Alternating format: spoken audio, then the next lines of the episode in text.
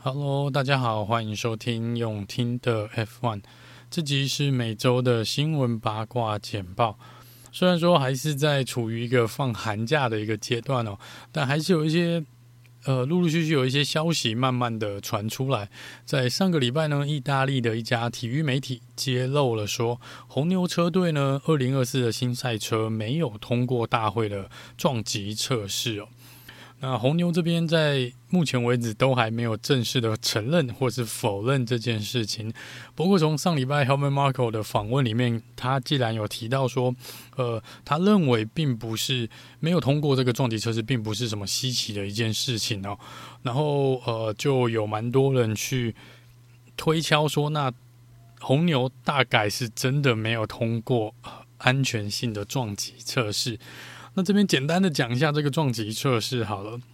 就顾名思义，这就是测试车子的，呃，把车子拿去做一个撞击的一个实验，然后看看它有没有符合大会所规定的安全系数。如果你没有办法通过大会的一个撞击的测试，那代表这台赛车呢，对车手来说是不够安全的，不管是结构性的问题，或是。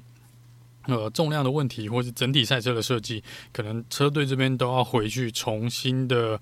呃改善哦，然后之后再来做一次撞击性的测试。这当然不是唯一的一个安全性的测试，就有非常非常多的一个呃 F FIA 相关的规定，全部都是为了车手的一个安全啦。那当然说，你说没有通过撞击测试这件事情是否很严重？应该说，在这个时间点还不算那么严重，因为现在才，如果真的是上礼拜做的，就当做是一月初做的好了。其实都还有时间去进行调整的。那大会也没有说你一次就一定要通过，所以在这个部分呢，红牛即便没有通过，他们也有时间去做一个改善。那至于他们 Marko 讲的这个没有通过，并不是什么。奇怪的事情，的确也是在过往呢，也有非常多的案例是没有在第一次就通过安全性测试的。那这个当然有可能是车队利用这个机会去测试一下，呃，他们所做的一个设计嘛。当然，你如果是一个全新的赛车，或者你进行了一些重大的升级，你是没有办法在呃设计出来的当下马上知道说这台车子到底。所有的系数到底是怎么样？也就是说，它有可能是安全性的问题，它有可能是空气力学的问题，你都一定要经过非常非常多的测试，才能够知道这台车子到底缺陷在哪里，需要改进的地方在哪里哦。那在安全测试这边呢，在某种程度上来说，车队可以利用这个机会呢，去测试一下车子的一个，比如说前翼、尾翼或是侧边的一个结构设计。的耐度，或是他们可以用来测试说这个车子的重量呢，最低可以到多轻，还可以去通过安全性的一个测试。理论上来说呢，车子越轻，速度会越快。大会虽然有规定说有一个车子重量的底线嘛，那当然车队这边就希望能够把这车子的重量压到那条线上面，或者最好跟那条线一样。我们在去年的时候，我记得。二零二二新的赛车出来的时候，我们有做过这个讨论哦，就是那时候还有把各车队车子的重量给拉出来看嘛，就是每个车队都认为说呢，呃，有些车队是刚好卡在，应该是 Alfa Romeo 还是谁是刚好卡在大会规定那个最低底线重量那个上面，那这当然是最理想的一个状态，也就是说可能。比如说啦，红牛就利用这个机会，看看他们二零二四的赛车，如果他们去把它跟二零二三的赛车比，把它再削减了一些重量，那如果削减了重量来说，又可以通过安全性测试。假设所有其他相关系数都一样的状态下，理论上重量越轻，车子可以跑出更快的速度哦。呃，我忘了之前是说每十公斤可以加快零点一还零点二秒之类的，哦，所以在这个部分呢。车子的重量是有差的，所以也许红牛是在利用这个机会去做一个测试。那不管怎么说，在现在这个阶段，一月初这个测试没有通过，并不能算是一个不好的消息。这个可能对红牛来说，他们得到了非常多的一个有帮助的。测试资料，他们就知道说，哦，我这个车子大概现在缺点在哪里，然后为什么没有通过安全性测试？是不是因为他们一定有去做一些设定嘛？他们就可以，嗯、呃，利用这次测试的结果去调整他们赛车的一个设定。所以以红牛的一个以应该说以每一个车队的一个设计的方式来讲的话，理论上这种事情基本上优势会大于缺点的了，因为。你得到的资料绝对对你的帮助是更大的，好，所以我觉得在这边并不是一件不好的事情。那另一方面呢，同样的一家意大利媒体好像也有报道说，红军 Ferrari 在第一次就完成了安全性测试哦。我也不能说，就算是真的，也不能说这对红军来说是非常非常大的一个优势，或是这是这当然值得拍手的一件事情。但也许红军。这样子可能就不像红牛这边，因为有些人认为失败之后你反而可以学到更多的事情嘛，所以这种就是看大家怎么去想了。红军如果能再一次测试，那代表或许代表着他们二零二四的赛车真的达到了甜蜜点，他们真的做对了所有的事情，这第一次一次 OK 哦，这个也是有可能的哦，所以。你说在现在这个阶段有没有通过？我觉得不是那么重要。那如果说已经靠近二月，然后或是二月多了，甚至于已经要在练习之前，你还没有办法让这台车子符合大会相关的安全系数的一个规定的话，那那时候问题就会比较大了。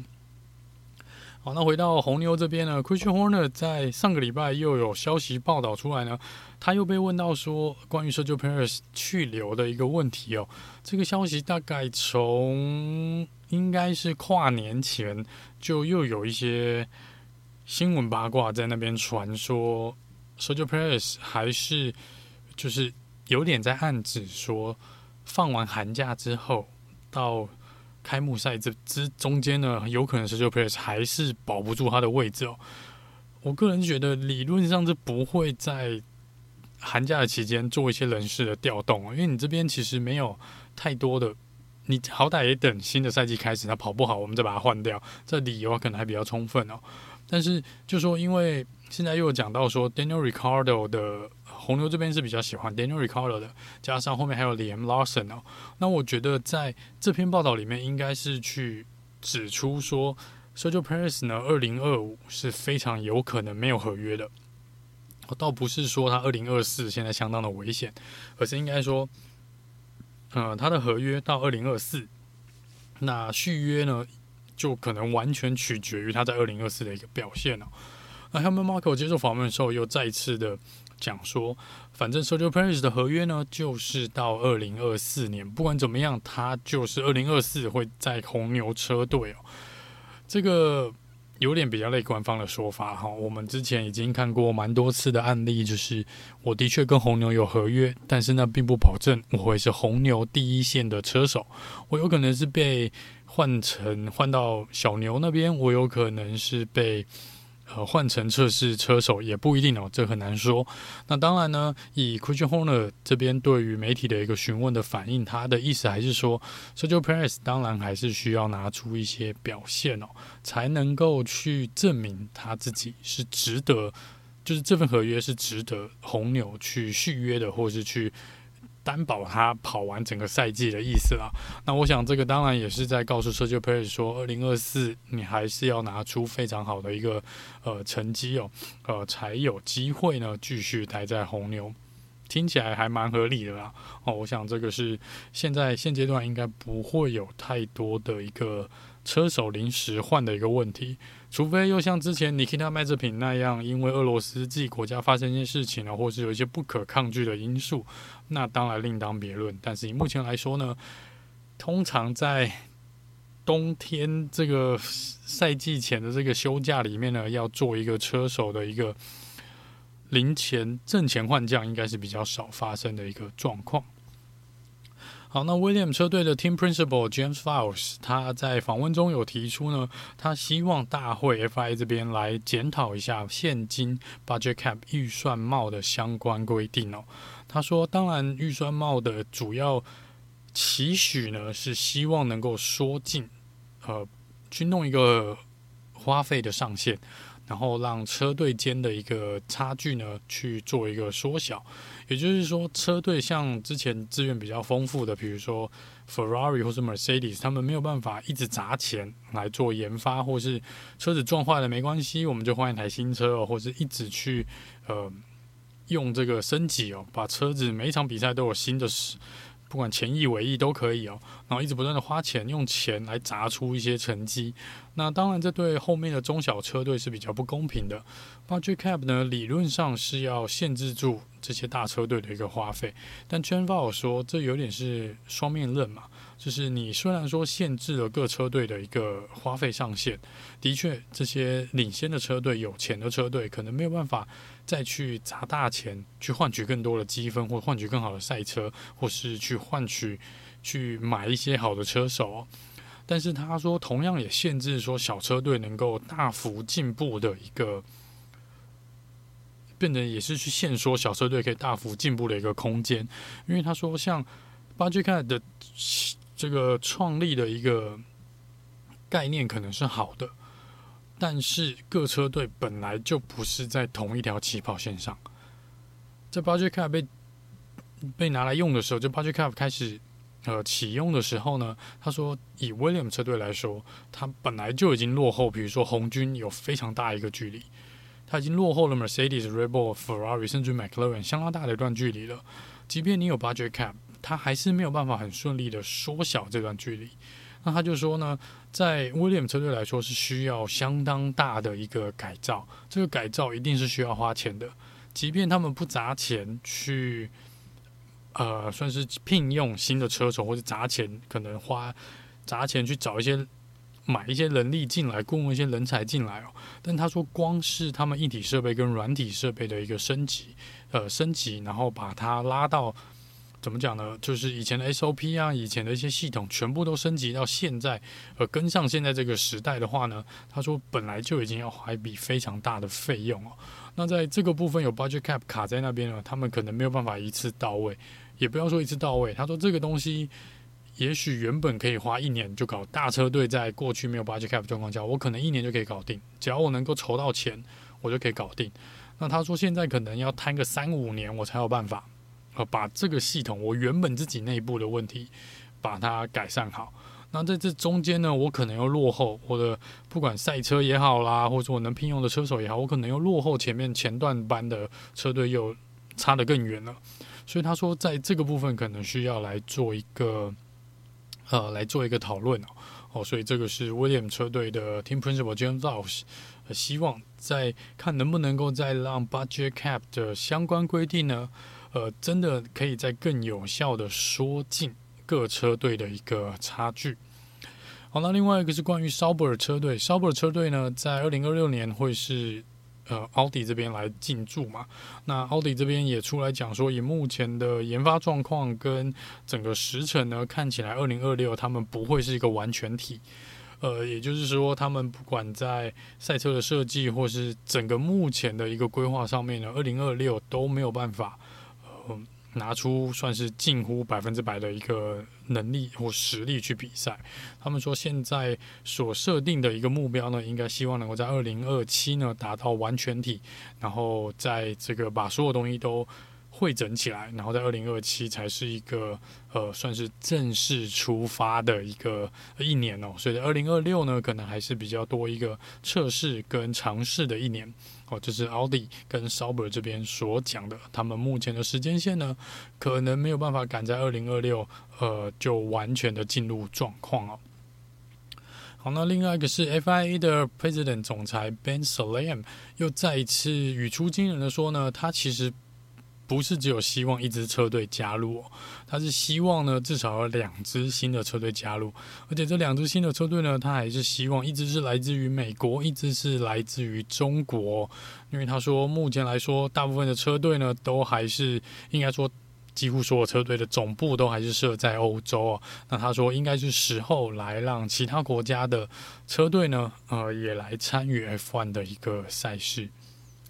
好了，美国的那支车队勉强可以联想到 Andretti，中国这边我不太确定。你光 Andretti 一个车队都还搞不定呢，我不知道 Ben Slam 现在为什么又丢出来说他希望至少有两支新的车队来加入，到时候再来看看吧。因为目前感觉 Andretti 这边也是卡在一个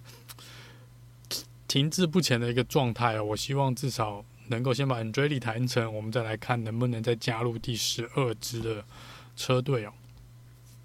好，那。在放假的部分呢，Charles Leclerc 买了一台新车子哦，他买了一台 Ferrari 八一二，这台其实是全球限量五百九十九台的一台跑车，那定价呢是在五十六万五千欧元哦。他是回到他自己的家 Monaco 这边呢，在放假期间有开出来溜达溜达哦，其实还看起来蛮酷的，呵应该是出去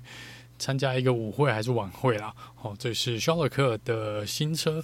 那另外一个呢，是我们在上一集的时候，我有跟大家简单的介绍一下 Niki Lauder 这位车手。那中间有提到他的儿子 Lucas Lucas Lauder。那 Lucas Lauder 呢，他说他会在今年二零二四年呢参加一个越野车赛哦。那在这个部分呢，呃，应该是跟一个 South Racing Team。来进行比赛，应该是会在一月这边就进行比赛哦。他是三十二岁了，那在车队这边也已经表示说，因为是 Lauder 的名字的关系呢，他们一样会启用一个特殊的赛车涂装呢，哦，来这个算是